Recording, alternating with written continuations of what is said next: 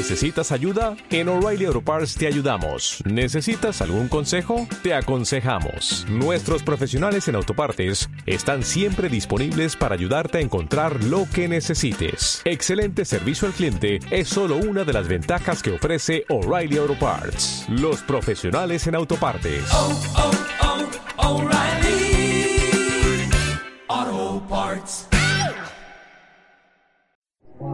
¿Buscas respuestas? ¿Quieres caminar junto a nosotros por este camino hacia lo insólito y lo desconocido? Acompáñanos. Únete a En la Búsqueda, programa presentado y dirigido por Yolanda García y José Antonio Roldán.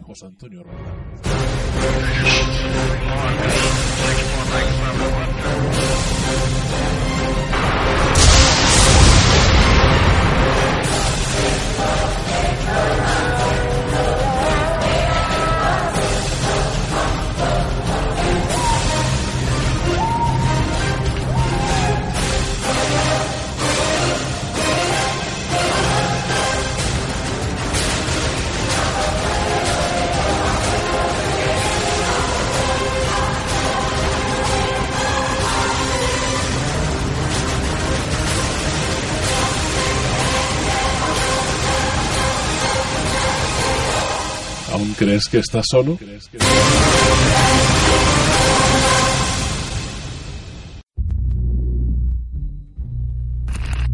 ¿Quieres ponerte en contacto con nosotros? Contacta con ELB a través de la página web www.enlabúsquedaradio.com o a través del mail del programa contacto arroba enlabúsquedaradio.com Tienes muchas formas de ponerte en contacto con nosotros, incluso en nuestra página oficial del programa o a través de nuestro perfil de Facebook. O síguenos en nuestro perfil de Twitter, arroba en la búsqueda 1.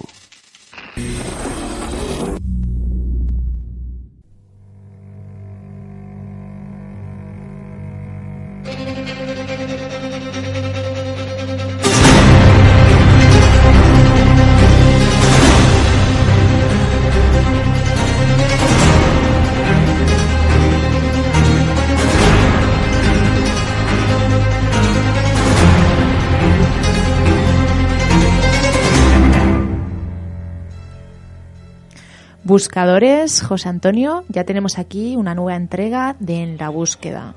Gracias por estar semana tras semana junto a nosotros y caminar por este camino hacia lo desconocido, hacia lo insólito. Hora de presentaciones, muy buenas, José Antonio. Muy buenas, Yolanda. ¿Cómo estás tú? Yo estupendamente. Yo aquí con nuestros buscadores estoy estupendamente. En mejor sitio no podría estar. ¿No? Pues No. eso es muy bueno, yo creo que eso es un buen indicativo y si alguien, por ejemplo, quiere enviarnos eh, su testimonio, grabarlo tranquilamente en su casa, a través de su ordenador, a través de internet, ¿qué tiene que hacer para hacernos llegar fácilmente? Aparte de que sea una grabación que quieran grabar en un- su ordenador en MP3, tenemos un sitio directo de contacto para enviar ese testimonio, ¿no? Pues sí, José Antonio, tenemos un sitio directo. Solamente tienen que irse a www en la búsqueda radio.com y allí en el lateral derecho tiene un botoncito que pone Send Voice, eh, le dan ahí, y entonces le dan al botón grabar y pueden enviarnos pues sus experiencias, pueden consultarnos lo que quieran, bueno, pueden hacer lo que quieran, pueden enviarnos lo que, lo que les dé la gana, vamos. Y luego, como viene a través de su email, nosotros nos Exacto. ponemos en contacto con ellos y verificamos sobre todo pues un primer paso, que luego la gente nos dice, ¿qué hacéis cuando os llega un testimonio? Primero averiguar si el testimonio, la persona en sí, existe. Lo que sí que hay que decir que somos humanos, que todo el mundo se equivoca y que aunque lo comprobemos de que de que sea real, eh, siempre hay, hay personas pues que se lo montan muy bien y que te pueden engañar y que no que no ha sido el caso, que aún no hemos tenido esa mala suerte, pero que puede ocurrir de que te metan ahí, te meten ahí una historia falsa. Bueno, siempre intentamos hablar con la persona en sí, pero como tú dices, pues sí, es normal y siempre hay gente que, pues unos poquitos que son gente que está en el ocio, como se suele decir. Pero que esto ocurre en todos sitios. Esto ocurre en todos los sitios. A ver, tú no. tú no, ¿qué vas a hacer? Tampoco puedes desconfiar de todo el mundo. Pero te voy a decir una cosa, nosotros eh, solo ofrecemos el testimonio. Eh, lo compartimos, la persona lo comparte, nosotros no hacemos nada más en ese sentido. Otra cosa es los casos que nosotros investiguemos y que lo digamos lo traigamos aquí públicamente. Ahí sí que ya tenemos que meter eh, más mano. Que también te pueden engañar pues sí. Es lo que es lo que digo yo. Eh, nosotros no estamos intentando demostrar nada con el tema de los testimonios. Nosotros lo único que hacemos es darles voz para que ellos cuenten lo que les ha ocurrido demostrar una cosa sí demostrar que sí que hay gente que quiere contar su testimonio. Sí, pero bueno, yo me, me, estoy refiriendo a que no, que no queremos vender la moto. Que no, no estamos demostrando de que a una persona le ha ocurrido esto, le ha ocurrido lo otro y tal. No, no, estamos dándoles voz a ellos para que cuenten lo que, lo que les ha ocurrido y que nuestros buscadores lo escuchen. No estamos intentando hacer nada más. Claro, y no solemos decir, de hecho este es el testimonio y tenéis que creerlo a pies juntillas, porque nosotros al propio testimonio pues le planteamos nuestras dudas y luego pues también tanto en público como, en privado, porque si la persona y la mayoría de ellos pues se acercan aquí para saber qué les pasó realmente, lo que quieren es encontrar respuestas, pues eh, van a seguir las pautas que todos siguen, ¿no? Hoy programa repletito de sorpresas que nuestros buscadores ya irán escuchando al pasar de los minutos y bueno, José Antonio, si te parece bien, comenzamos con el programa. Me parece estupendo. Pues amigos buscadores, comenzamos con En la búsqueda.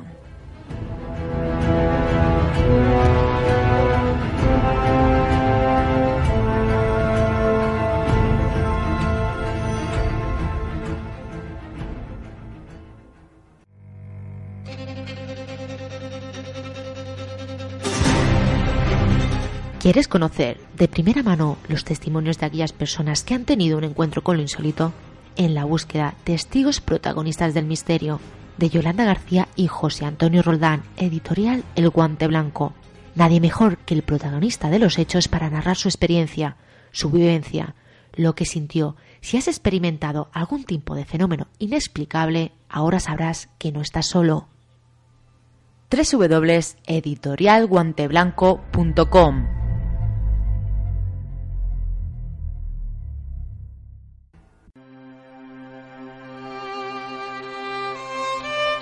La verdad puede ser la suma de varias verdades, pero la mentira y el fraude nunca sumarán una verdad.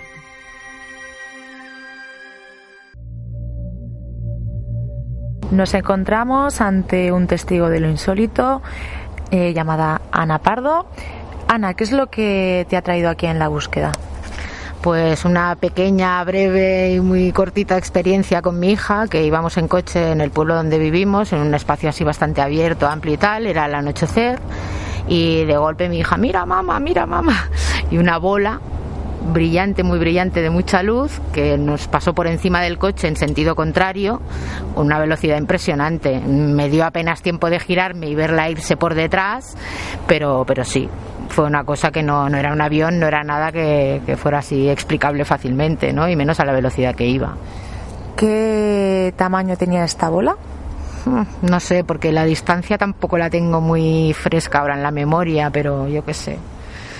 A lo mejor era como un globo, como la mitad de un globo de ir en globo, con, con la cesta colgando, pues algo así.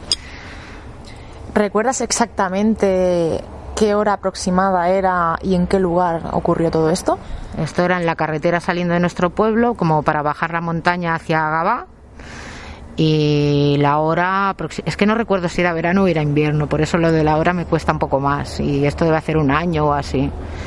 Pero era, no era noche cerrada todavía, era al atardecer. Empezaba a estar oscuro, pero no era oscuro, oscuro. Después de lo ocurrido al día siguiente, eh, por allá por tu zona, eh, ¿no escuchaste que nadie comentara que había visto alguna luz o algo? No. Lo que pasa que mi hija sí que me ha dicho que varias veces ha visto cosas similares, a mayor distancia quizás, y que aquella vez era la más cercana porque se impresionó y todo. Me dijo, ¿pero eso qué es? Y le dije, pues yo qué sé, hija mía, ¿qué es eso? no Pero sí que, sí que ha visto otras veces. Lo que pasa es que yo no he oído comentarios en Vegas. Eh, ¿qué sensación te dio al ver esa luz? Hombre, me sorprendió bastante, la verdad. Pero claro, tampoco vi ni si era una nave, ni si no era una nave, ni si era una bola, una simple bola de luz, ¿no? Entonces no, no sé, me parece bastante misterioso, ¿no? Pues muchísimas gracias, Ana, por tu testimonio. De nada, espero que hayan más para contar. Gracias. A ti.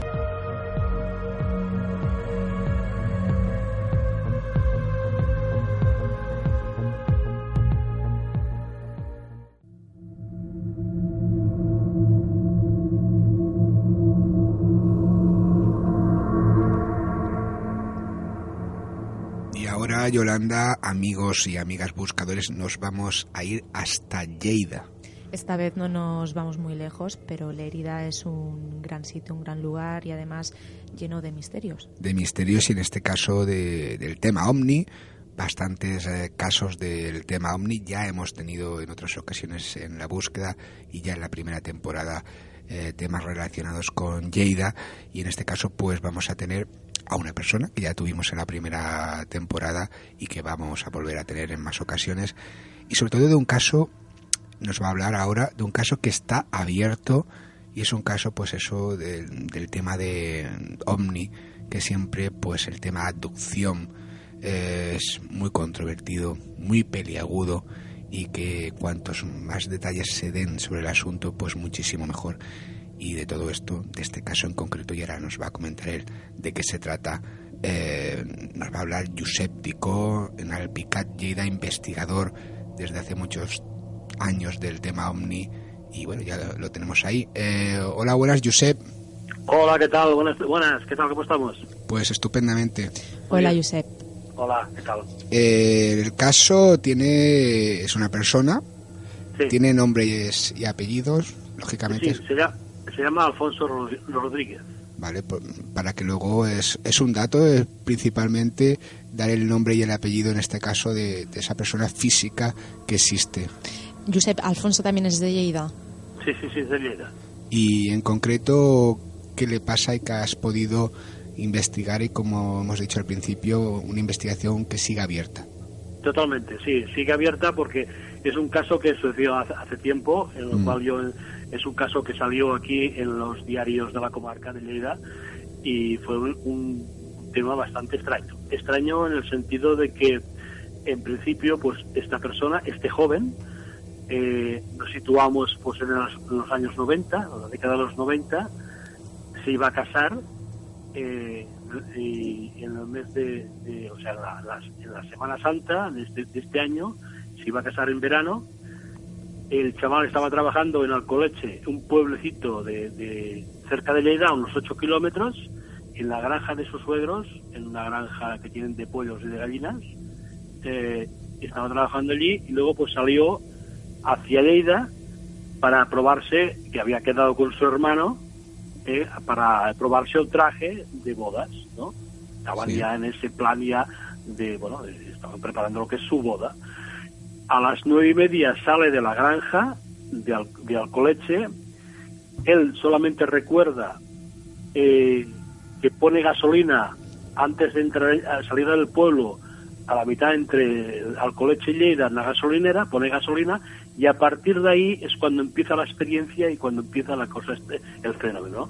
Porque y un fenómeno que lo cual, eh, o sea, tiene, te puedo principio y final. Lo que pasa es que hay muchos detalles, muchos detalles que entraremos luego, si te parece bien, eh, que bueno, José Antonio, que me parece muy interesante. principio, sale de allí, no se entera de nada, aparece, aparece en su domicilio en Lleida a las 5 de la mañana, a las 5 de la mañana del otro día, sin saber absolutamente qué le ha pasado durante el día.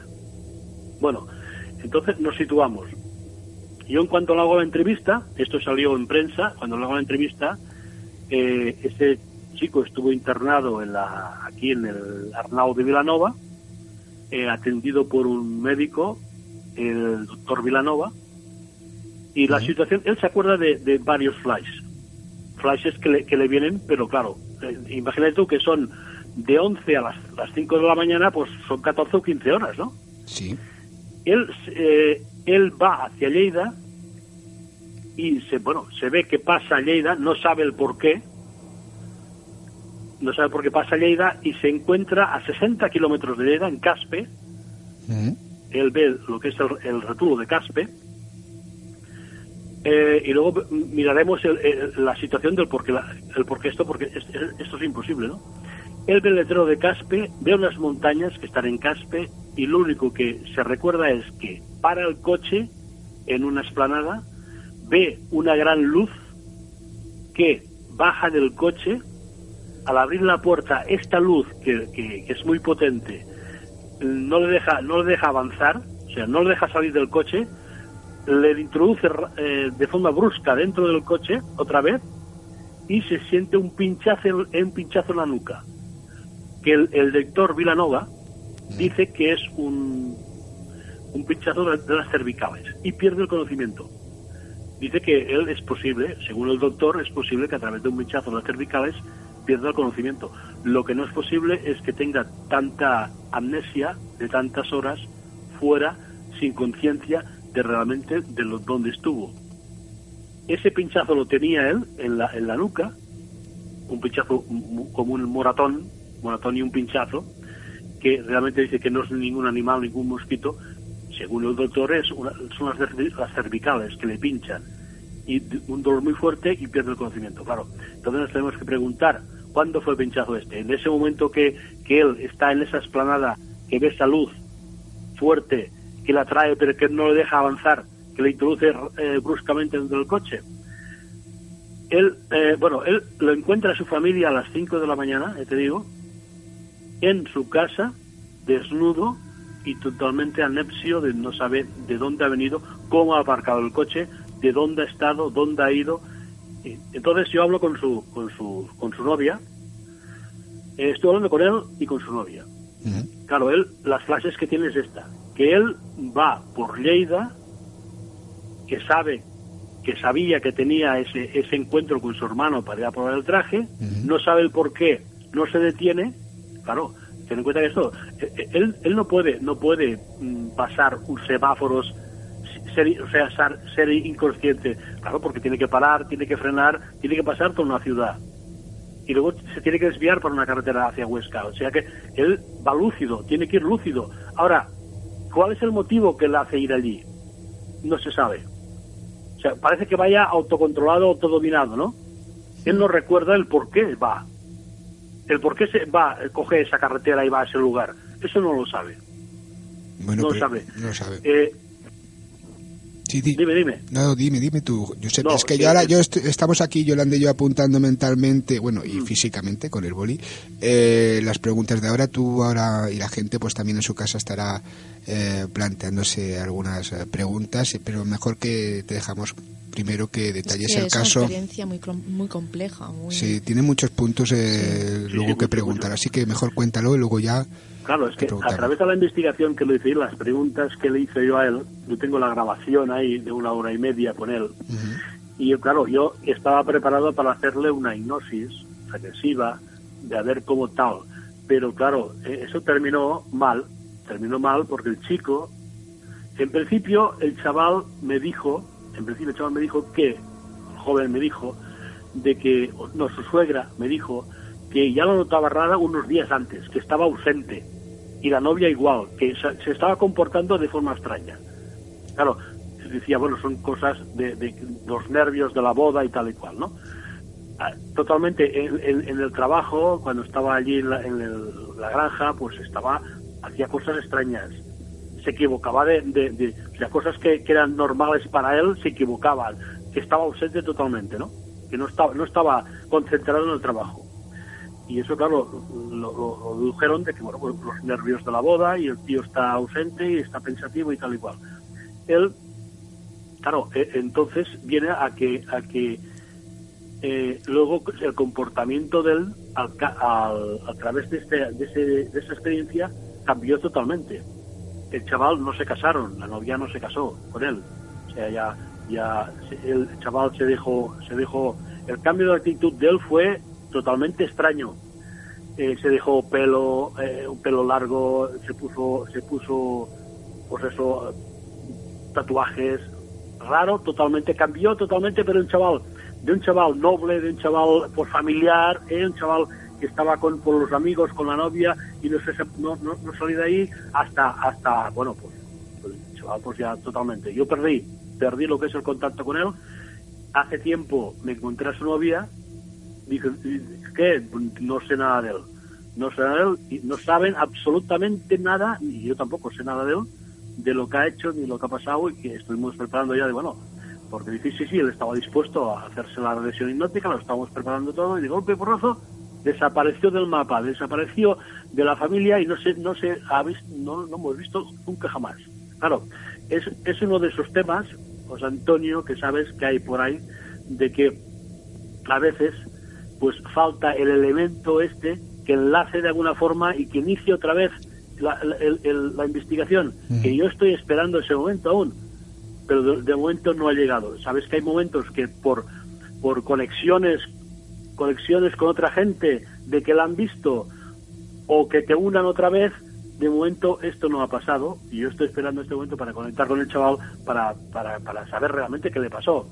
Porque claro, es, un, es, un, es, un, tema extraño que, que, lleva a que él eh, no sepa, porque él quería saber, eh, más estaba motivado en saber qué es lo que le había pasado, dónde había estado, porque son 14, 16 horas que él no tiene memoria la novia, claro, eh, eh, en primer lugar, a las 12, la una, las dos, la novia, porque bueno, estará en casa de sus padres, se empiezan a preocupar, ¿no? Y claro, dice, lo esperaban a comer en casa, la novia lo esperaban a comer en casa. Pensaba ya, lo estará en casa de, sus padres. Al final ya, que ya, eh, pues, no, que estaban ya preocupados, llaman a sus, no, no, pues aquí no está. ¿Cómo que no está? Pues aquí no saben nada de él. Empiezan a buscar a sus, a sus amigos, empiezan a ir donde van normalmente ellos, sus amigos con, que, se, que se encuentran allí. Nadie sabe nada de él. Y aparece a las 5 de la mañana sin que sus padres se enteren de que hay agua en casa. Y hay, otra cosa, porque mientras estaba hablando con sus suegros, tenían un perro y ese perro, pues claro, ladra. O sea, ladra, porque claro, una cosa así el, crío, el hijo desaparecido están pendientes. No escucharon absolutamente nada, no lo escucharon ni entrar. El coche estaba aparcado en el sitio que siempre lo deja. Él no sabe cómo aparcó, no sabe cómo llegó allí. Y el perro no ladró. Sí que empezaba a ladrar cuando lo encontró su padre, que se levantó y lo encontró allí detrás del sofá, totalmente desnudo, sin conocimiento. Empezó a ladrar, pero no en dirección dijéramos una puerta que hay en el comedor, dice, dirección a la terraza, y estaba ladrando allí, a ese punto de la terraza, y se iba para allí, el perro. Y decía la mujer, ¿qué le pasa a este perro que estaba...? Claro, son cosas extrañas que él me iba contando, su familia me iba contando, son hilos que he ido de alguna forma hilando, porque claro, lo poco que él se acordaba y, y, lo poco que iban diciendo sus padres y su novia, pues tienes que ir atando hilos eh, y bueno, y esperando ese momento de la regresión que nos diera algo más para saber dónde se encontraba. Yo con, hablar con el doctor, el doctor Montañola, digo, oiga, pero esto, esto, digo, este pinchazo que tiene, porque tenía el pinchazo en la nuca, eh, bueno, ustedes lo han analizado, dicen, sí, pero puede ser un, un, bicho, puede ser, puede ser una aguja, puede ser, dice, no, no, dice, estos son dice de las, de las cervicales.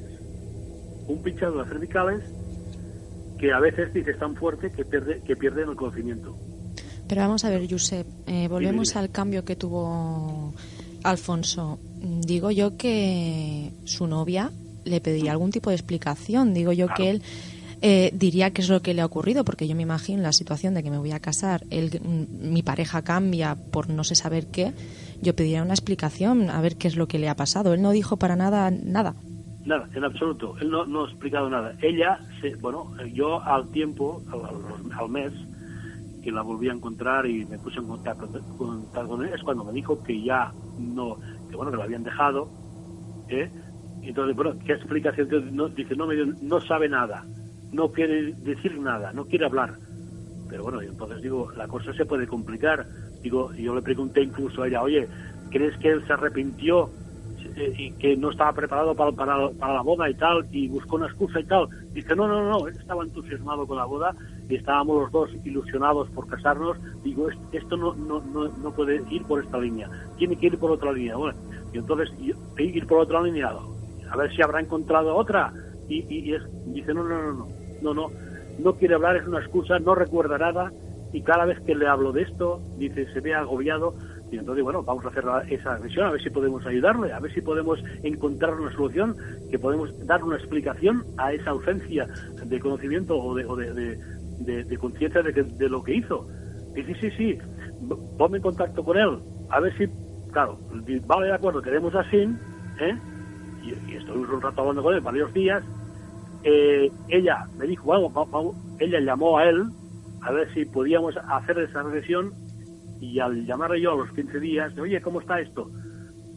Ya me dijo que, bueno, que sabía el asunto, se había complicado, que él, pues ese cambio tan brusco lo notaba muy ausente, muy distante, que, que y, en fin, bueno, pues vamos a ver, ya me avisarás cuando tengas algo. Claro, porque ella imagino que pensaba que el cambio que él había sufrido tenía que ver con lo que le había ocurrido, ¿no?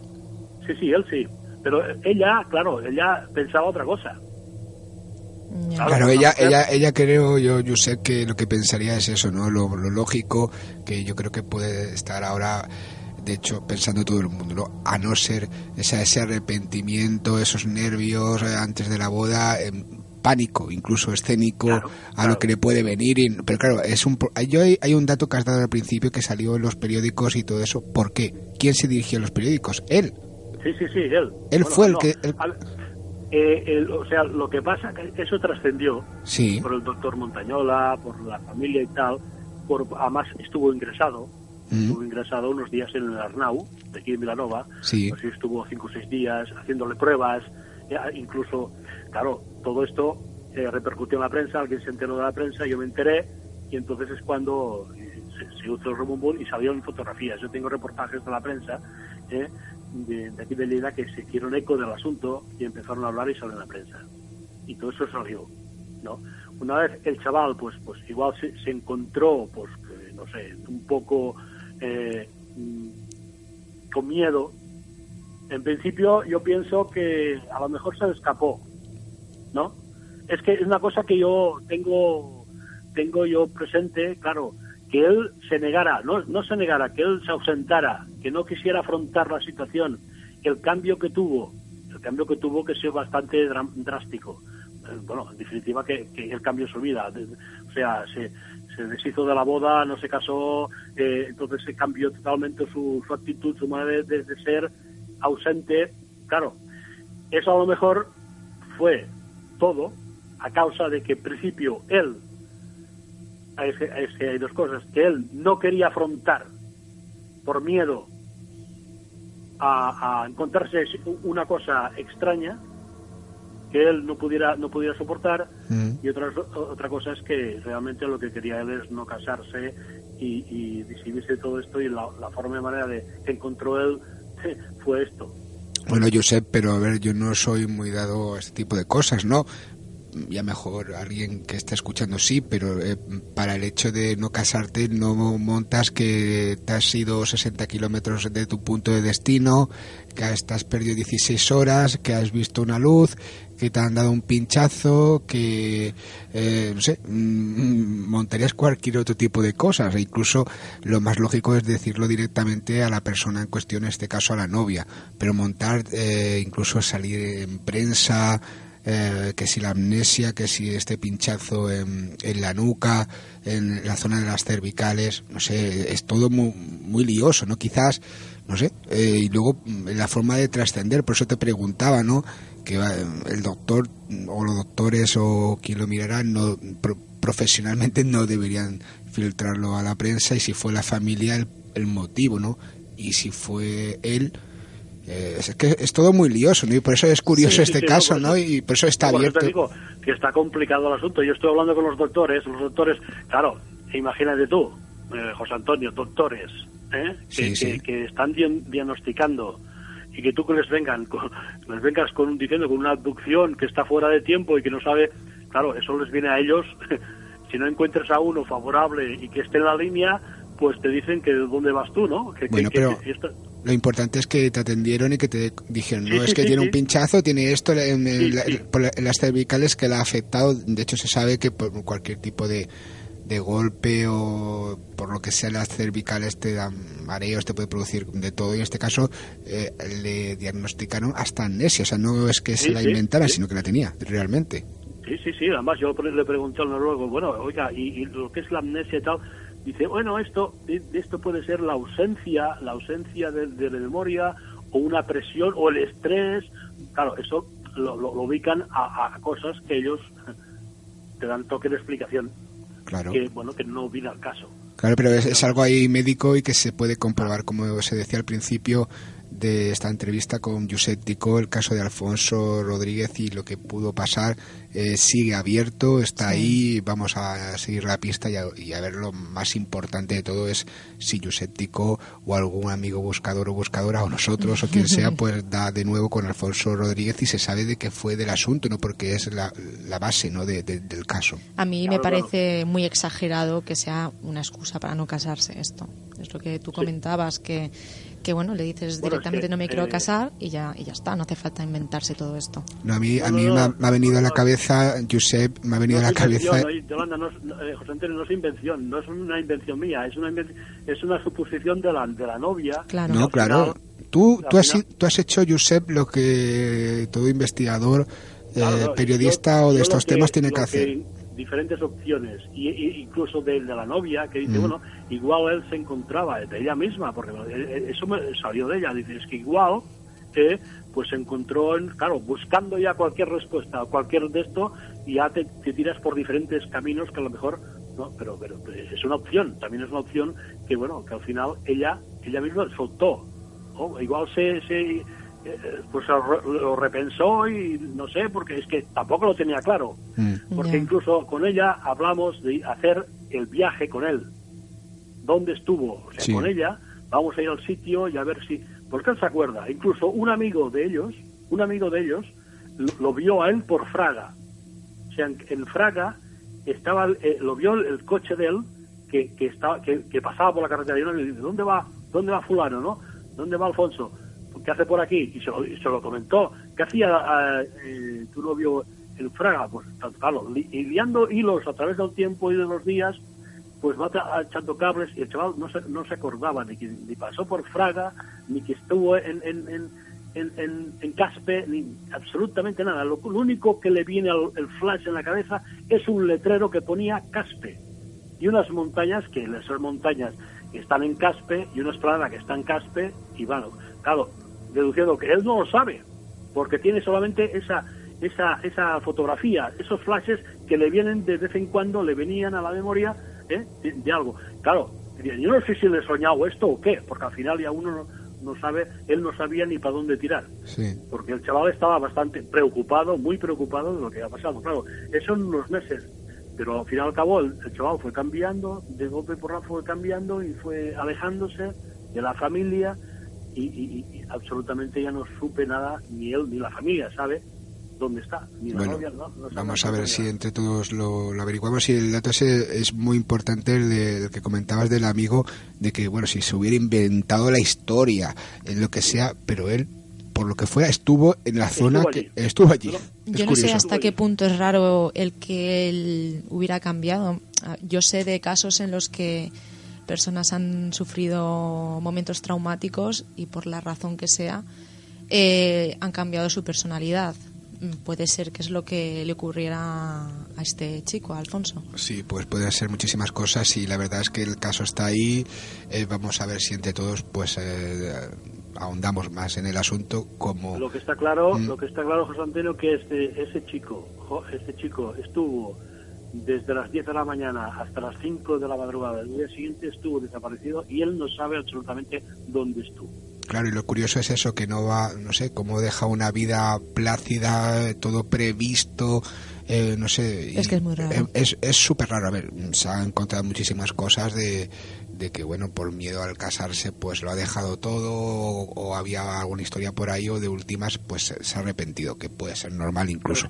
Pero, montar todo este circo Sí, sí, no, es que además él las horas no las sabe porque vamos a, suponer, y estuvimos incluso diciendo las horas que podía en 60, 60 kilómetros, saliendo de las 10 desde Lleida, pues aproximadamente 69, pues bueno, pon, pon 10, 11, 12, pues máximo pon la, la, las, la 1 a las 2, a qué hora tuvo contacto con esa luz.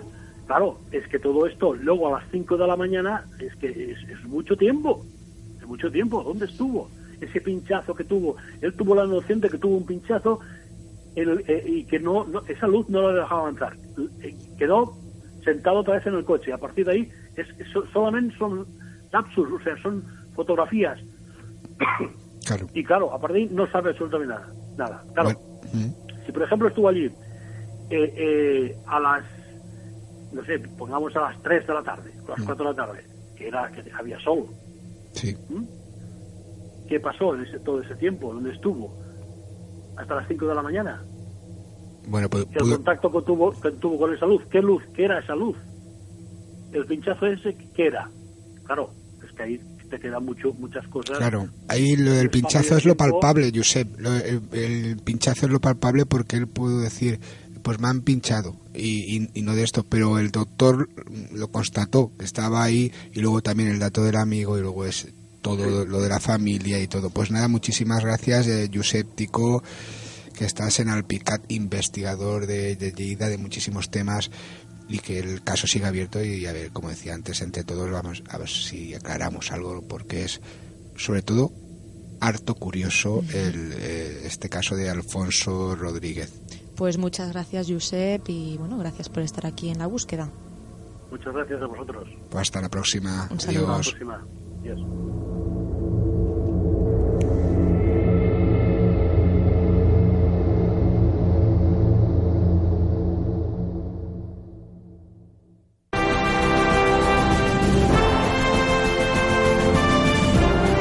Cuéntanos tu caso, comparte tu experiencia con nosotros.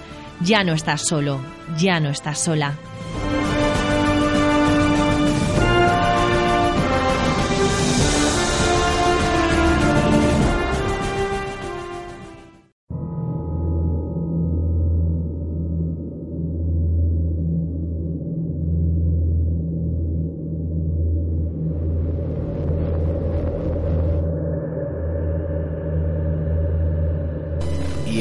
Yolanda, nos vamos a ir hasta el sur de España para que un investigador de Sevilla nos traslade, imagínate, siempre nos vamos a un sitio, lo cogemos de la mano y nos vamos a otro, pero en este caso cerca de donde está él, en, en Huelva, que pudo investigar un caso conocido como la Dama Blanca del Puente Pedraza. ¿Te parece bien que nos vayamos Sí, al puente? me recuerda a las típicas leyendas de la chica de la curva, la dama de blanco. No sé si tendrá algo que ver. Ya sabes que las leyendas urbanas y no tan urbanas es el primo del primo que te dijo que era no sé qué y te contó el caso. En este caso, nunca mejor dicho, Ángel Rivero junto a otros investigadores de la zona pues han conseguido testimonios de personas que dicen que ellos han sido testigos eh, en primera persona pues de- del caso en sí. Ah. Va- vamos a hablar con Ángel y que Ángel Rivero, investigador sevillano, nos cuente sobre el caso. Muy buenas Ángel. Hola, buenas noches a vosotros y a todos los oyentes. Pues muy buenas noches y bueno, con- como bien decía Yolanda, es un caso que si lo lees así y, bueno, y lo escuchas incluso, pues te parece a, eh, caso pues ese de la chica de la curva o algo parecido, ¿no? A esa dama de blanco que se contaba en la antigüedad, incluso antes que hubieran curvas para coches actuales, o sea, que no, que no había ni carreteras.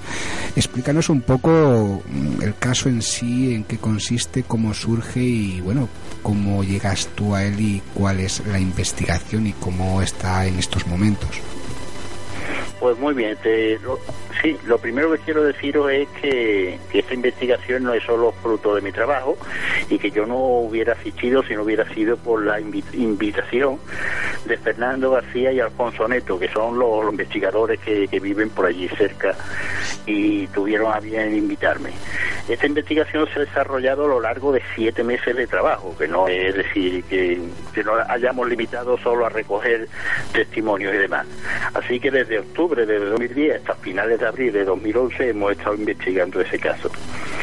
Como bien habéis dicho durante la presentación, aunque mm, en primer lugar os voy a localizar el sitio, tenemos que, ponernos en Villablanca, en Villablanca que está en la provincia de Huelva, y en una y, y sería una carretera próxima a Villablanca. Es cierto, como habéis dicho al principio de, la introducción, que por allí existe la leyenda de la Dama Blanca, pero esa leyenda de la Dama Blanca se localiza en la carretera que va que une Lepe con Villablanca. Sin embargo, en la carretera que huye, une Villablanca con Ayamonte, empezaron a surgir una serie de testimonios que ya no eran tan tan volátiles, por así decirlo, sino que tenía como una especie de, más sustancia en los testimonios, ¿vale? Entonces, pues, eh, compaginando o coordinando los datos que me llegaron a mí en casa, aquí en Sevilla, con los datos que le habían llegado a Fernando García y Alfonso Neto, pues lo, llegamos a, puntualizar o localizar un sitio bastante específico, que es eh, la como he dicho, la carretera que une Ayamonte con Villa Blanca y más concretamente el puente que pasa sobre el arroyo Pedraza. Bien, allí en ese punto eh, ya existían testimonios de que durante la guerra eh, los represaliados, los represaliados durante la guerra eran fusilados en en aquel puente y luego enterrados en fosas comunes en Ayamonte.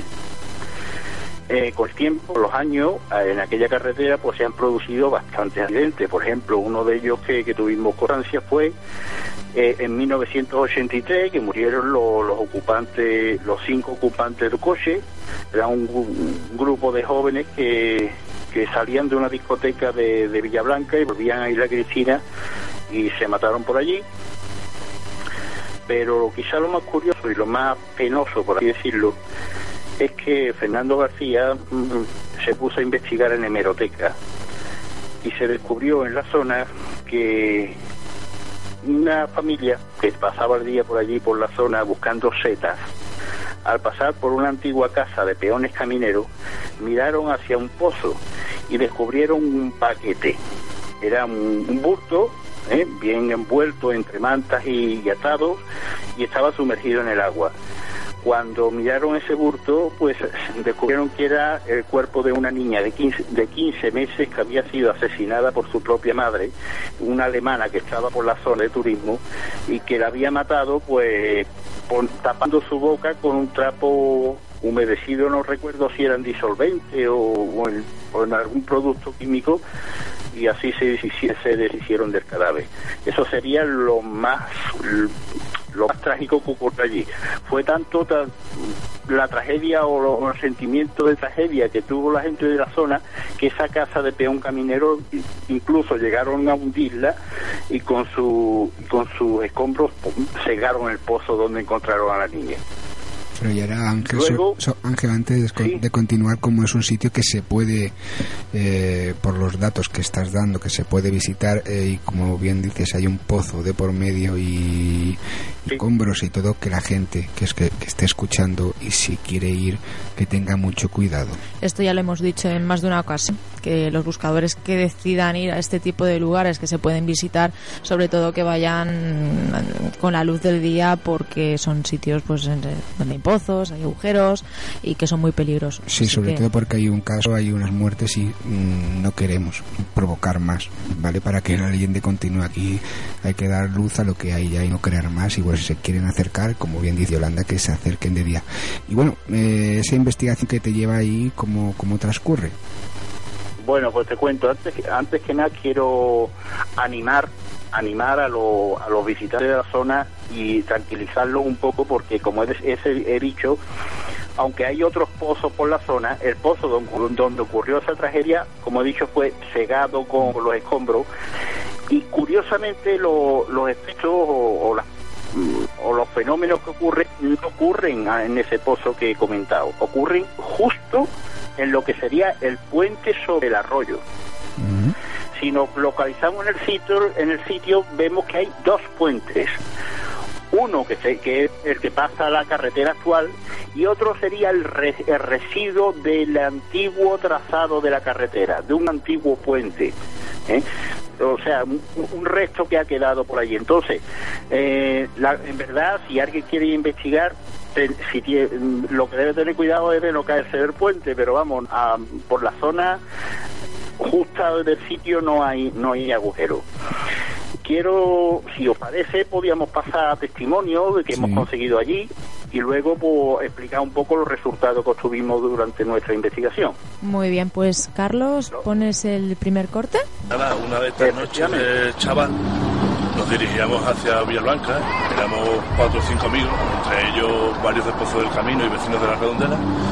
Nos dirigíamos allí a Villablanca que había dos discotecas que en aquellos tiempos se ponía bastante bien. Íbamos todos en moto, yo tendría unos 17, 18 años. Y nos dirigíamos hacia el pueblo de Villablanca cuando llegando a una curva eh, se nos fue parando uno tras otro las motos.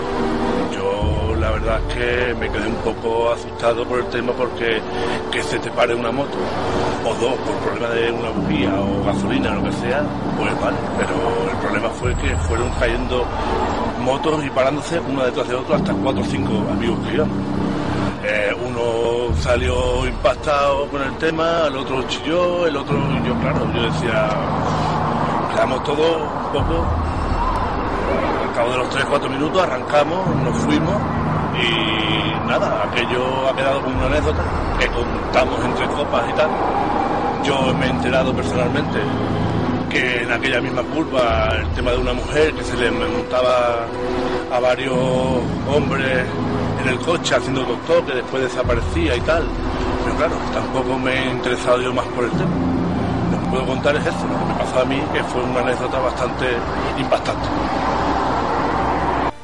Pues Ángel, aquí hemos escuchado el primer corte. ¿Quién nos está explicando esto, Ángel? Sí, bien, este, esta persona es familiar de, Alfonso Neto y como había escuchado resulta que pasa que un grupo de amigos conforme iban llegando con sus motocicletas a la zona conforme iban llegando al, puente se iban averiando una tras otra las distintas motocicletas eh, eso sería uno de los testimonios que hemos conseguido.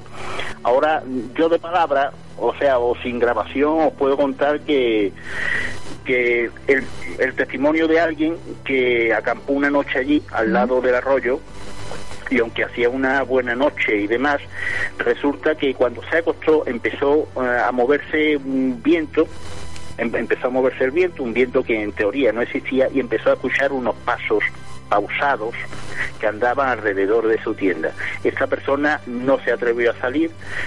Esto de los pasos ya veremos que es uno de los mm, fenómenos que se repite. Eh, luego de conseguir, o se consiguió otro testimonio de, de unos jóvenes que pasaban bajo los puentes con unas motocicletas tipo quad. Eh, por si acaso hay algún oyente que no es de España, las motocicletas tipo quad son estas motocicletas que tienen cuatro ruedas, para entendernos. Eh, estos chicos, pues al pasar por debajo del puente, se les ocurre mirar hacia arriba del puente y ven como a un ciclista, me dice, eh, es el término que utilizó la persona que me contaba este caso. Era un, ciclista apoyado en el pretil del puente. Entonces, cuando pasaron, pues le comentó, mm, como el puente no tiene tráfico, pues se extrañó de que allí hubiese un, ciclista. El puente viejo, como he dicho, está ajeno al tráfico, cortado al tráfico. Entonces, al comentárselo a sus compañeros, dijeron que ellos no habían visto nada. Decidieron dar la vuelta y al llegar a ese puente viejo, al, mirar lo que había en el puente viejo, allí no encontraron a nadie. Y un cuarto testimonio, que es quizás el que más curioso veo yo, es el que podemos pasar a, escuchar ahora. Si queréis, lo comentamos luego, después de escucharlo. Vamos a escucharlo. El camión lleva una cámara incorporada a ver el trabajo en sí y la cámara esta no lleva antena ni lleva nada, es una, una cámara nada más que hecha para el camino y se, se nos puso en negra cuando eso siempre va gastando imagen y vimos primero una, una silueta de, una mujer. Miré yo por, la, por los espejos miramos por todos lados y ahí no había nada. Se puso otra vez en el color se volvió a poner negra y vimos lo mismo. Y a la puerta, llegamos al pueblo a trabajar y a la puerta nos volvió a pasar lo mismo, a mí, a mí un compañero mío, que fuimos los dos los que lo vimos. También me ha llegado a pasar ahí en esa misma carretera, que es donde está el puente Pedraza, que he visto en un quitamiedo, antes de llegar a Villablanca, una persona de color con una camisa amarilla y un pantalón corto. Pantalón no me acuerdo. Pasé Villablanca y sin adelantarme vi a la misma persona otra vez en el mismo sitio. No sé a qué debido, pero era la misma. Es que no puede ser otro, en la misma camisa, el mismo pantalón, todo igual. Y Ángel, ¿qué- ¿quién es la persona que nos cuenta eso? Bueno, que os cuenta Bien. eso. Sí, pues este, esta es una persona que trabaja en la empresa municipal de recogida de residuos. Y como habéis visto cuenta dos encuentros distintos. Uno, una persona de color que lo vio antes de llegar a Villablanca y después de pasar Villablanca, una persona que iba andando por el lado de la carretera, pero quizás lo más curioso que nos cuente es que mm, os explico, los camiones de la basura, para entendernos, llevan incorporado una cámara eh, de circuito cerrado de televisión para que el conductor vea a los operarios que están trabajando detrás y no y por si hay un accidente poder evitar que, que las máquinas lo machaquen a cualquier trabajador, ¿no? Entonces, es en esa cámara de, de- de circuito cerrado, donde, como habéis escuchado, el propio hombre manifiesta que la cámara, se, las pantallas, o sea, la pantalla del televisor se pone oscura, se ve la silueta de una persona y ese fenómeno ocurre tanto al ir hacia Villablanca como luego al volver de Villablanca hacia, hacia Isla Cristina, según me según explicaba ese hombre. Como habéis visto, son muchos los testimonios que hemos conseguido, que es raro encontrarlo, normalmente se suele encontrar uno o dos, pero tantos como en este caso, pues nos ha parecido, nos ha parecido bastante curioso. Claro, una investigación que realizas junto a Fernando García y Alfonso Neto, que son de, de la zona de Huelva. Y bueno, Yolanda, si alguien que está escuchando es de esta zona o ha pasado por Sí. esa zona, porque también eh, es una zona que está cerca con Ayamonte, la frontera con Portugal y todo eso, pues también puede ser una zona transitada y encima un puente, ¿qué tiene que hacer? Lo mismo de siempre, escribirnos a contacto arroba en la búsqueda radio.com. Bueno, y también tenemos un teléfono que nunca, nunca lo decimos. Sí, pero si te de ser sincera, yo no me lo sé, así que lo puedes decir tú. Por eso te lo he dicho. Ay, qué malo que es. No, pero está el contacto que grabó al principio Carlos, que lo dice, y si no, en el 645 97 96 99. Ahora para que lo hayas dicho mal y llamen a otra persona. Bueno, pero que le digan que le cuente su caso, ¿no? Ese es, es- es el correcto, estoy seguro. ¿Estás seguro? 645 97 96 99. Y sé que está bien porque la gente llama. Bueno, bueno, bueno. Pero, a ver, a mí me ha ocurrido alguna, en alguna ocasión de dar mi número de teléfono y darlo mal. Así que Eso es otro luego te pedirán explicaciones a ti. Bueno, no, a mí si se equivoca se lo pidieron a otra persona. Pues nada, Ángel, y la conclusión de tanto de Alfonso como de Fernando como de Ángel, que eres tú, eh, ¿cuál es? ¿Qué, qué, qué puede suceder? Bueno, ahí? Sí, pues mira, la verdad es que no sabemos qué pueden originar esos fenómenos. Ya sabes que en este tipo de, investigaciones nunca se puede decir que, se- que, que el motivo de tal cosa puede ser nada. Eh, ya sabemos que los fenómenos paranormales suelen ser a veces espontáneos y, y no hay forma, o sea, lo mismo va dentro de tres meses y ya no vuelve a ocurrir nada más. Si, os impor- si no os importa, me gustaría decir un par de páginas web donde la gente puede ver resultados obtenidos allí en vídeo. Dilas, dilas, por supuesto. Curiosamente se han obtenido más, más, más, más resultados en vídeos y fotografías que lo que sería la típica mm, psicofonía y, y demás. Eh, las páginas web son dimensión tci.com y fernandogarcía.org. Allí van a poder vídeo, ver vídeos en los que se ven orbes, orbes que, que se ven, mm, orbes luminosas que se ven por, por allí, uno de los fenómenos que, que ocurren. Eh, se pueden ver desmayos que se han producido allí encima del puente, desmayos no provocados por enfermedad. No recuerdo yo si en estos vídeos salen los comportamientos anómalos de péndulo, ni si están colgadas las, las pocas psicofonías que nos han salido. Eh, si sale una fotografía donde da la sensación que hay alguien sentado en un coche que está abierto. Y el fenómeno de los pasos, como he dicho, como comenté antes, se repite, se ha repetido en más de una ocasión Pero lo más curioso, lo más curioso de verdad son que en estos vídeos se ven unas especies de gusanos que vuelan en el aire y que no, que no sabemos que surgen de la nada. Se ve como la silueta de una persona que surge también de la nada se dirige hacia la cámara y da la sensación de que la atraviesa. E incluso eh, una que se grabó con una bueno deciros que estos vídeos estos vídeos que he comentado están grabados con vídeos pro profesion perdón con cámaras profesionales de, vigilancia nocturna de, las que se utilizan en seguridad pero hay otra imagen captada con una con otra cámara visión nocturna donde junto a una persona que echa una fotografía aparece una silueta luminosa de más de dos, de dos metros de altura que, que es curiosísima, que es bastante curiosa. Así que repito la- las páginas web, Repite. dimensionsi.com y fernandogarcía.org. Pues ya sabéis, queridos buscadores, si queréis ver los resultados de estas experimentaciones, pues visitar las páginas que os ha comentado Ángel Rivero. Y bueno, también si quieren decirnos qué piensan ellos que, que puede ser. También. Y si no se acuerdan de la página, que esto suele suceder mucho en radio, tenemos a- que tenemos que de- decirle que nos patrocine Google. Porque siempre lo decimos, Google que pongan entre comillas eh, Puente Pedraza, por ejemplo, y Fernando García, o vídeos o lo que sea, y también pues seguramente en el Google, en la búsqueda, pues les saldrá.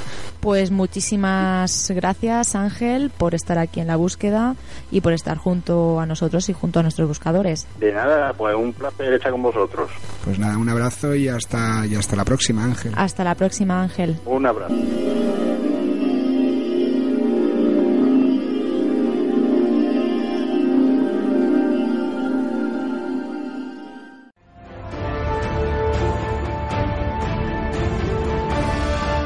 Sé curioso.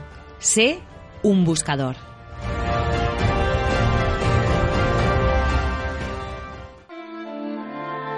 www.enlabúsquedaradio.com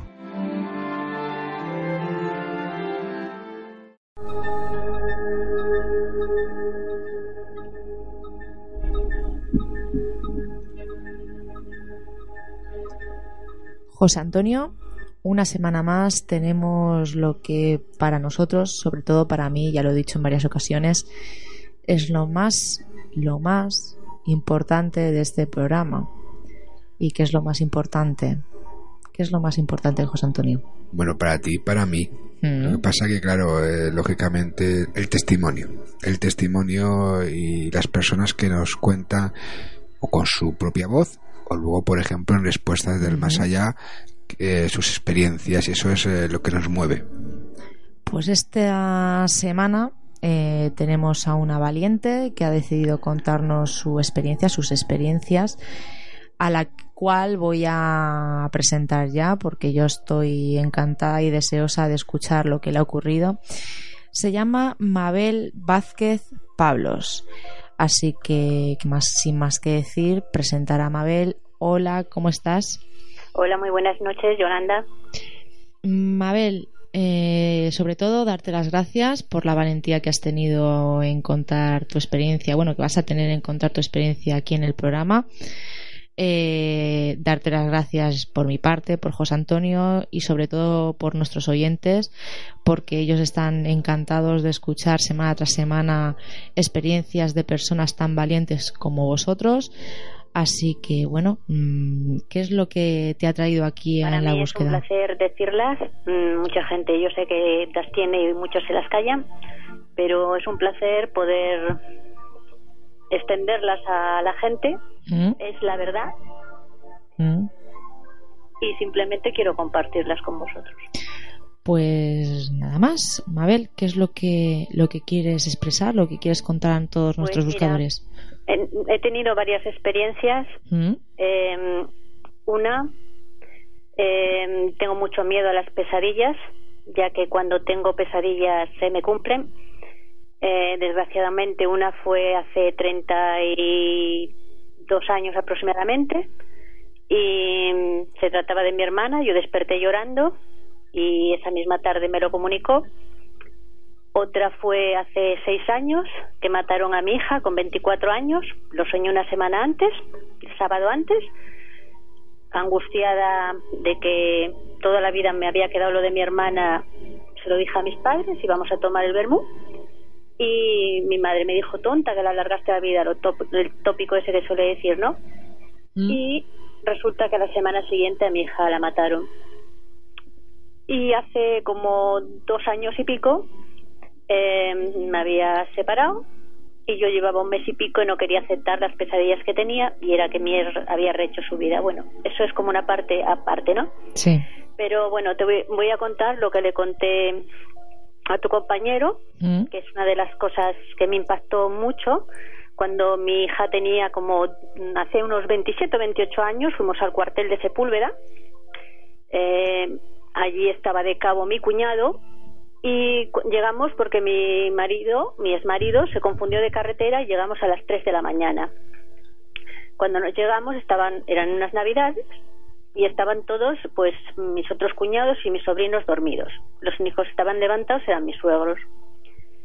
Entonces, cuando entramos por la puerta, pues a las 3 de la mañana a mi hija la cogieron, la llevaron a una habitación y a nosotros nos metieron una puerta, que era la entrada, no se me olvidará nunca, hacia la derecha, la primera puerta que había. Eh, no había luz en las mesitas, había que levantarse para dar la luz. Aquello fue para mí ese día, no se me olvidará jamás. Yo antes tenía un montón de miedo a los espíritus, hoy día no lo tengo. No lo tengo, todo lo contrario, muchísimo. Bueno, tuve pánico durante años, ahora todo lo contrario. Pues nos acostamos, y según nos acostamos yo no estaba dormida, ni mi ex tampoco, fue acostarnos y sentir que alguien estaba sentado, que el, el colchón se hundía, y que me tiraban de la ropa. Yo le dije a mi ex, Rubén, Rubén, que hay alguien ahí sentado. Y él estaba tan cansado que decía, tú duérmete y, tranquila, ¿no? o déjame, ¿no? Y yo lo que quería era que se levantara a dar la luz. Total, que me dejó con, así nerviosa. Y en mi vida yo me acuerdo que nunca recé tantos padres nuestros del pánico que tenía. Me encogí encima de la almohada porque aquella presencia, aquello lo que fuera que yo notaba que estaba allí sentado, seguía tirándome la ropa y allí sentado, ¿no? Y de agotamiento me dormí. Cuando me levanté por la mañana, me dirigí a la cocina y estaban mis suegros haciendo el desayuno. Y yo le dije a mi eh, suegro, vamos, que en le dije, Dimas, me ha pasado una cosa anoche que, que alguien se sentó en la cama y tal, ¿no? Y mi suegro me quedó así mirando con una cara y, y entonces se levantó mi cuñado, que tenía siete años, era un adolescente entonces, él tendría de aquella pues 15 años así o 16. Dice, ¿ves, papá? ¿Qué te dije? Porque mi suegro le había prohibido que si llegábamos, ellos no creían, contaban que llegáramos tan tarde que nos contara nada, por si no a ver dónde nos metían para dormir. Entonces, ¿ves qué te dije? ¿Ves cómo, cómo me pasaba a mí eso en la habitación? Y por lo visto nos enteramos que allí, en el cuartel de Sepúlveda, había muerto. Luego pasaron otras cosas a los niños de allí del cuartel, de verle presenciarle, a la presencia esta, de verle, eh, había muerto un guardia civil en esa habitación. Esa fue mi primera experiencia hace 27 años aproximadamente. Mabel, ¿y qué es lo que comentaban que veían? ¿Qué era lo que...? Pues mira, ellos, los niños, comentaban que en el, en el fallado, bueno, en lo que es el trastero arriba del cuartel, eh, pues eh, que habían visto a, al fontanero del pueblo de Sepúlveda, ¿no? Este hombre, el guardia civil, tenía en el pueblo un, un hermano, vamos, gemelo. Y los niños eh, estaban buscando porque sabían que guardaban los regalos para los niños del cuartel, ¿no? De mi sobrino. Y entonces José Ramos, mi sobrino, un año mayor que mi hija entonces, y otros niños, pues estaban indagando, ¿no?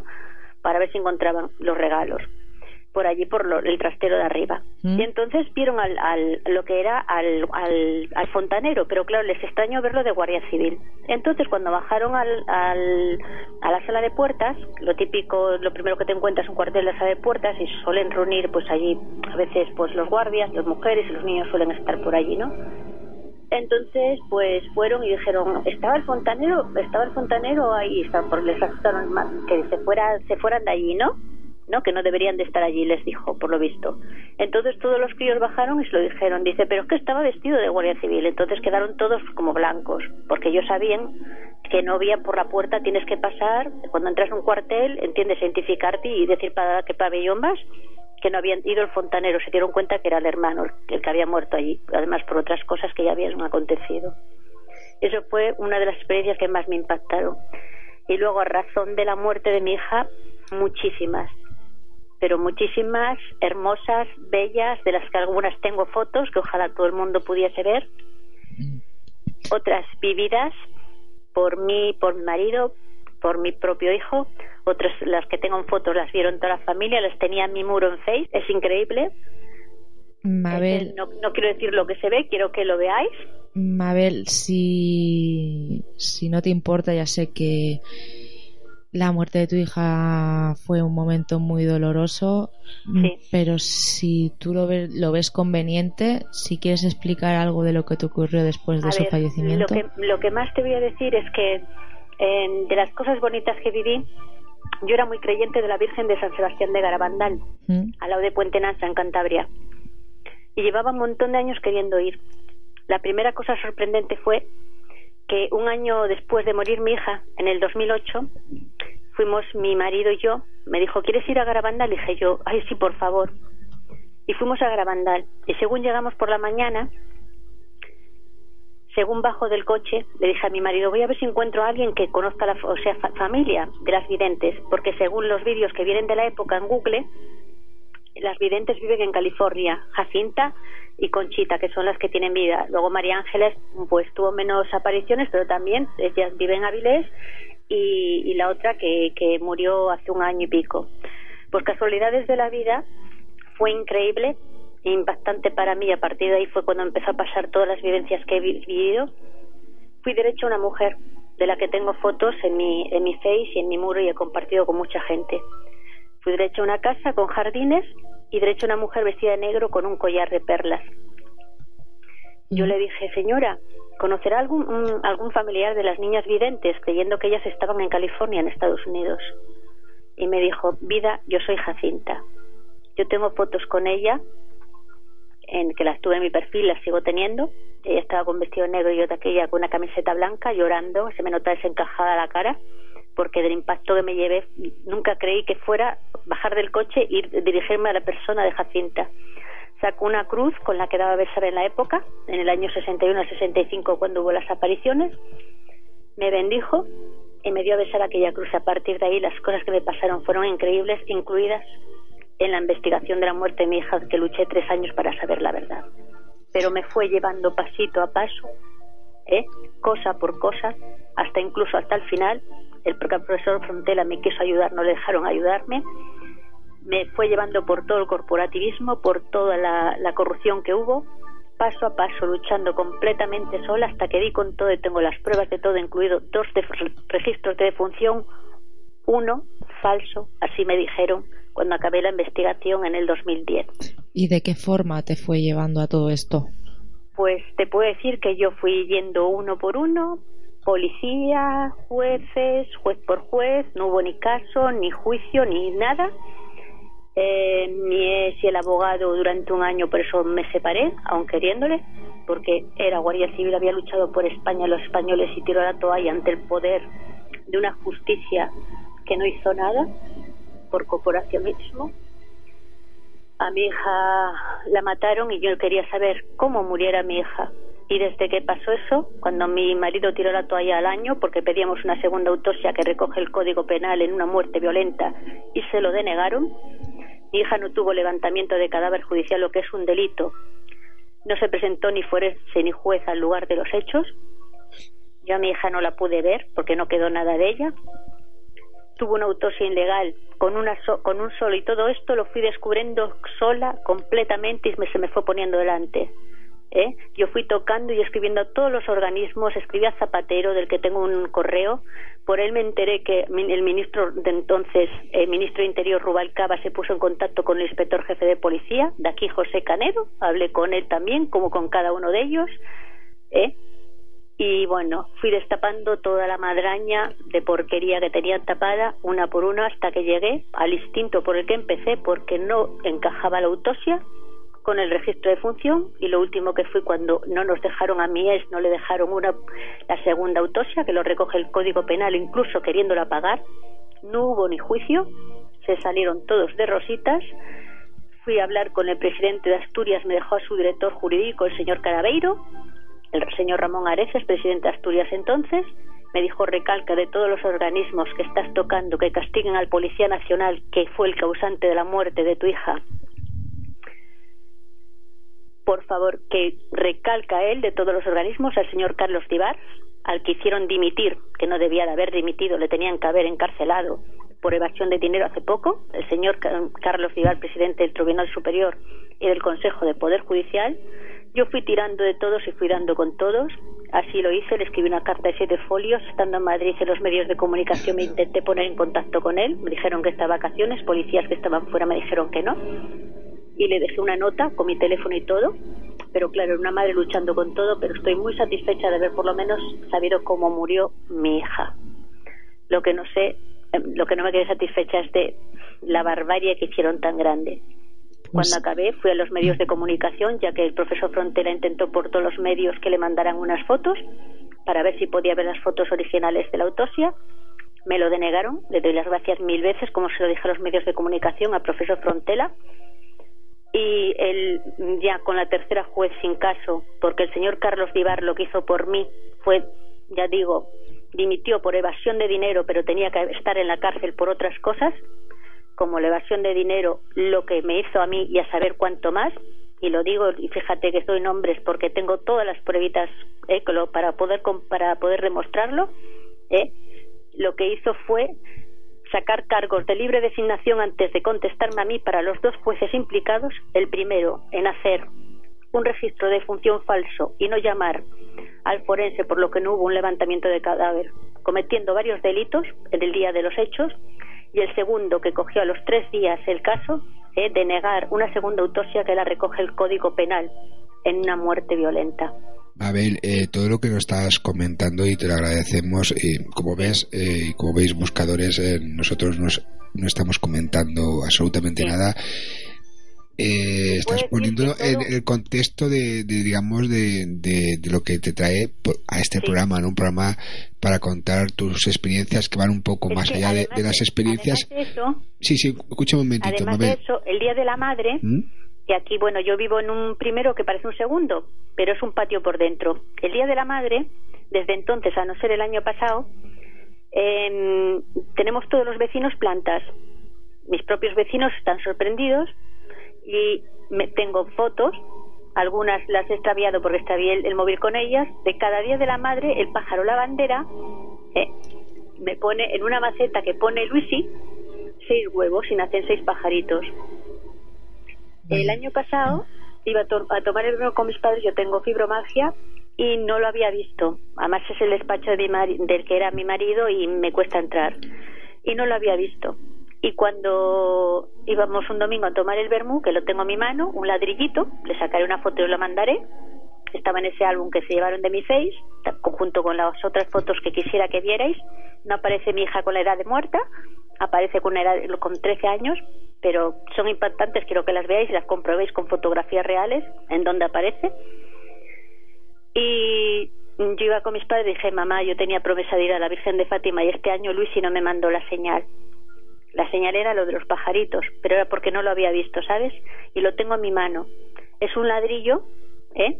Como de unos 7 centímetros así, por unos 4 centímetros, que viene la Virgen de Fátima y la, la, la, Basílica de Fátima que, que pone estuve en Fátima y recé por ti.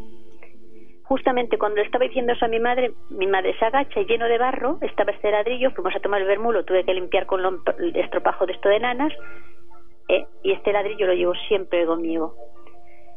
Cosas como, por ejemplo, los electrodomésticos, ¿eh? la televisión encenderse y apagarse. Por ejemplo, cuando me enteré que mi ex había rehecho su vida, me dio un ataque de nervios y yo tengo la foto de mi niña aquí sonriente, que es la misma que tengo en el muro a mi lado, y me dio un ataque de nervios que no podía y en ese momento la tele empezó a encenderse y apagarse, encenderse y apagarse, miré la foto y en ese momento me tranquilicé. Qué sé yo, te puedo decir que cosas que, a ver, que he vivido sufrimiento, pero que también se me ha llenado, mi firma es mucho amor, y es mucho amor porque Dios me ayudó muchísimo en lo que es la investigación, que aunque no parezca una cosa paranormal, llegar a todo lo que llegué yo es increíble, increíble. Eso es lo que te iba a decir, Mabel, yo antes. Es lo que, precisamente yo te iba a decir que, que, que contaras esto último que has contado, pero eh, diciéndote que a veces eh, es más fácil encontrar explicación a los temas que se tratan en la búsqueda, temas eh, de frontera, temas de paranormales, ufológicos, que el pensamiento humano, algo tan que, que, que ser al contrario, ¿no? Pero yo no hubiera tenido esa fuerza, yo no hubiera dado con todas las cosas. Era como si todo se me pudiera ir en cadena. Vamos, día hasta con el médico con del 112 que estuvo en la carrera. cosas que son de verdad, que dices tú, hoy día los pienso y digo yo, por eso, qué sé yo, soy tremendamente. Er, a ver, yo era creyente, pero no. A ver, me lo pusieron muy fácil, yo lo pongo en mi autobiografía, en mi face yo lo habría razón de venir de los medios de comunicación. Yo sabía que era una madre sola, simplemente una madre, como pongo en Google, luchando sola eh, contra muros de poder en donde todo estaba en cadena. Empezó por uno, otro y otro y todo sucedió en cadena. Y era mejor no tomarlo en cuenta, aunque daba nombres y, razones, ¿eh? Y daba aportaba pruebas a interview a la diagonal a Telecinco a todo el mundo entiendes pero era mejor aún diciéndome que iban a redactarlo ¿eh? y que estaba no que estaba redactado delante de testigos en Madrid era mejor taparlo porque claro tirabas del hilo iba demasiado para mí creerlo como mujer y esposa de guardia civil habiendo estado en el País Vasco en zona conflictiva un montón de años fue muy fuerte enfrentarme que todo un sistema había fallado ¿eh? pero yo tenía que saber cómo murió a mi hija y yo le doy las gracias. El año pasado volví otra vez de nuevo a Garabandal otro otra vez pero el año pasado yo no tenía con quién ir y tenía esa necesidad de ir. Una necesidad como de esto que te llamaba. Y alguien un amigo me dijo te llevo entonces una persona que tenía que un negocio me conoció unos días antes de ir a los medios de comunicación y la hermana una hermana que me ayudó en Madrid que se hicieron devotas viendo lo que me, yo, lo que estaba viviendo yo y lo que vieron que me pasaba a mí de la Virgen de Garabandal me llaman el, viernes, el día 1 de julio, diciendo, ¿te vienes mañana que vamos a ir, que vino Mar de Madrid, que es el 50 aniversario? Digo yo, madre mía, lo tenía planeado para ir mañana con un amigo, nos vemos allí. Yo no sabía nada y cuando llegué entre montones de gente, que tengo las fotos también del álbum de Garabandal, yo no veía a mi amiga Mar, ni a Blanca, ni a nadie. Yo solo veía a la primera que vi, a Jacinta, dirigí mis ojos, algo me empujaba a un altar que había en el, en el lateral de la iglesia, porque la estaban reformando y no estaba construida, ahora ya la han construido. Y yo entre todo, algo me empujaba para adentro, que había un altar que yo no sabía ni que detrás de los muros había gente, pero algo me empujaba y cuando entre toda la gente mis ojos se fueron a Jacinta, le, le tiré un beso. Y allí le di las gracias, y yo gracias Jacinta, gracias por lo que hiciste por mí. Y dice, ¿supiste algo? Digo yo, gracias, sí, gracias a ti y ella me dijo no gracias a la Virgen Santísima y estoy vamos tremendamente convencida de que fue la Virgen yo me pasé cuando no podía intervenir que lo llevaba mi ex con el abogado me pasé rezando a la Virgen ¿eh? viví la pasión de Cristo como nadie vi el sufrimiento de la Virgen y le pedía cada día por favor saber solo saber cómo había muerto mi hija ¿eh? Y ella me lo hizo ver de esa manera de esa manera que para mí, ya te digo, es una satisfacción contarla, lo digo a los cuatro vientos, no me importa lo que piense la gente, yo respeto todas las creencias, respeto todas las religiones, como lo pongo en mi muro, ¿eh? pero es la verdad y pongo la mano en el fuego por ella. Y luego Nies sabía de cuando pasó lo de la niña, estaba todo el día difamando antes de lo de la foto esa que ese álbum de fotos que quiero que la veáis, que te la tengo que pasar, porque solo la puedo pasar por email, no, soy incapaz de subirla, pues mm, estaba todo el día difamando y cagándose, yo me ponía mala en el de arriba, ¿no? Eh, una cosita, Mabel, ¿qué es exactamente lo que se ve en las fotografías? A ver, te voy a decir, yo estaba haciendo la cena a mi hijo. ¿Mm? Y yo no, en ese momento yo estaba echando, me acuerdo como si fuera ahora mismito, estaba haciendo unas patatas y estaba echando la sal a la carne. Y cuando voy a echar las patatas, ¿eh? veo una estrella, una estrella que la vais a ver en las fotos clara, clarita, clara. De la sartén de punta a punta, una estrella. Y yo de esto que no pensé en mi hija ni, ni en nada, vamos, para nada. ¿eh?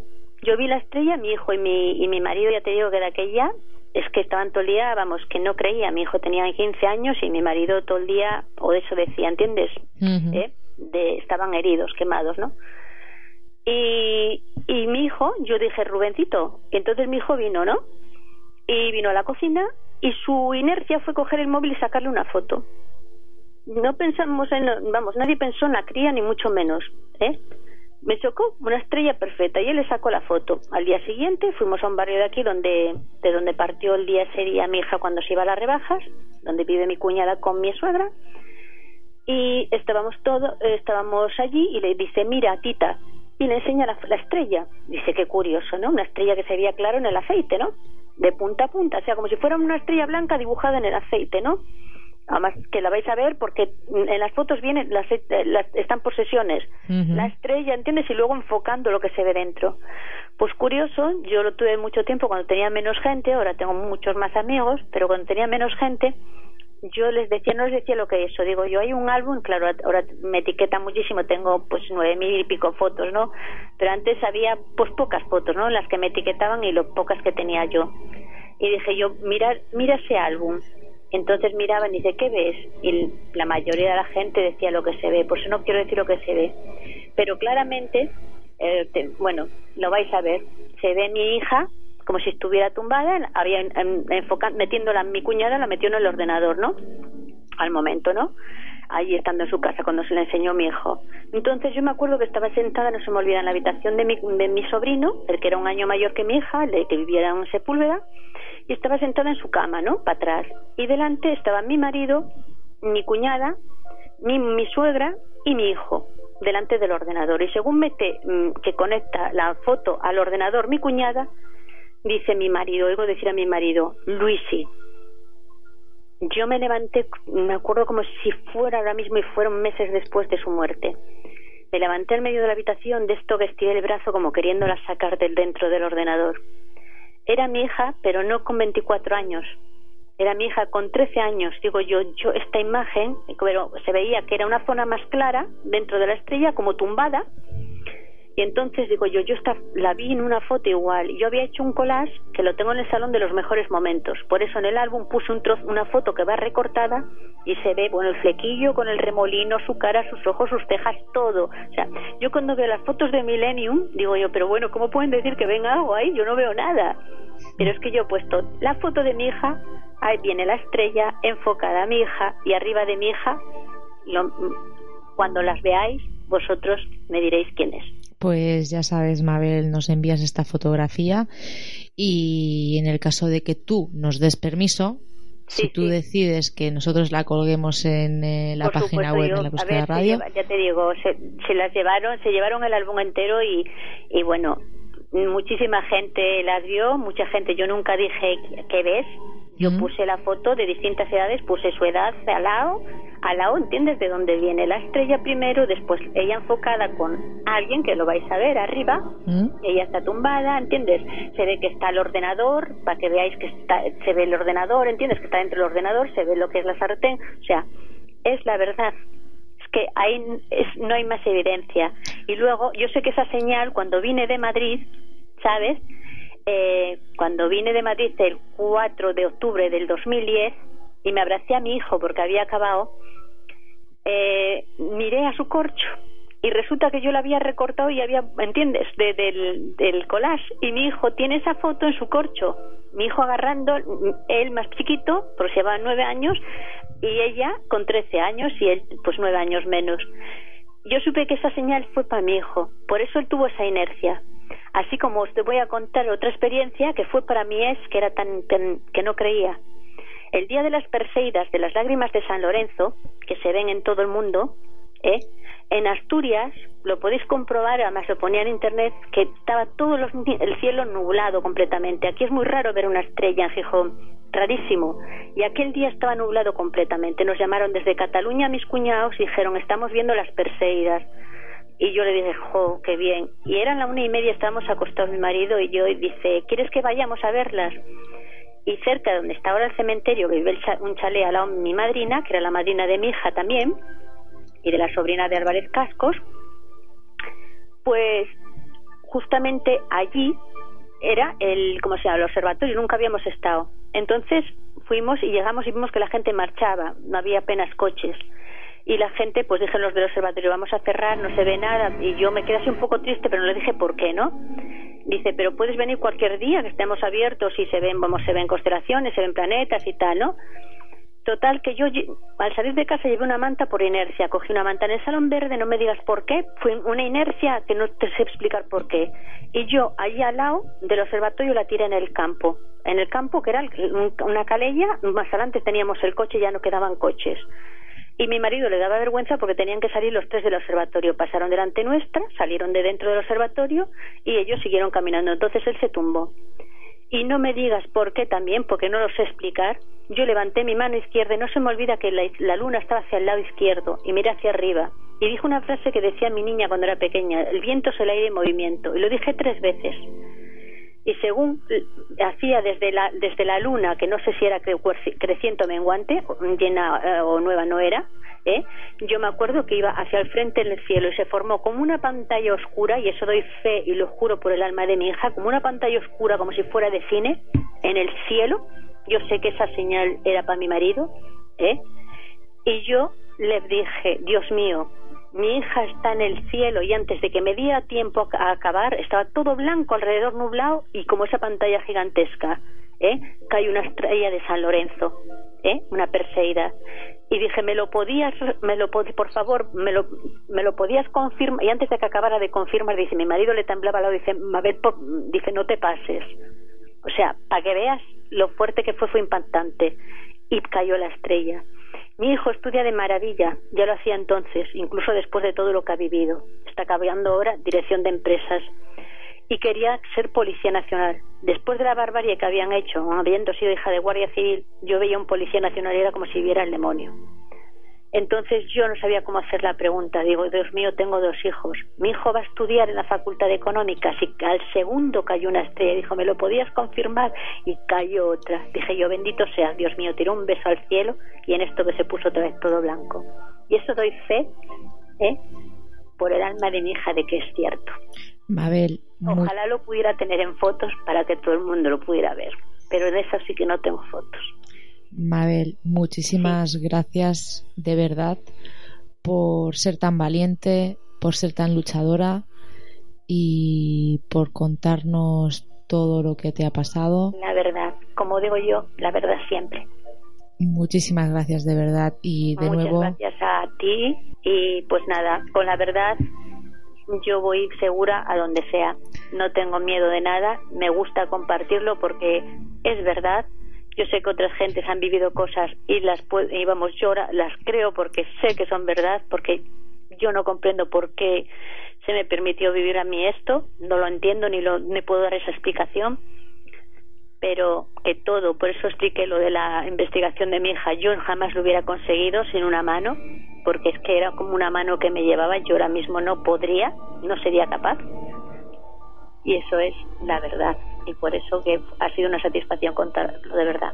Pues muchísimas gracias, Mabel. Un abrazo y muchas gracias, amiga. Un abrazo para vosotros y, como digo yo, mucho amor. Mucho amor. Buenas noches. Buenas noches.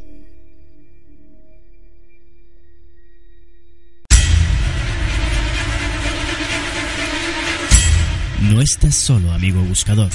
Siéntete acompañado por todos nosotros en la búsqueda.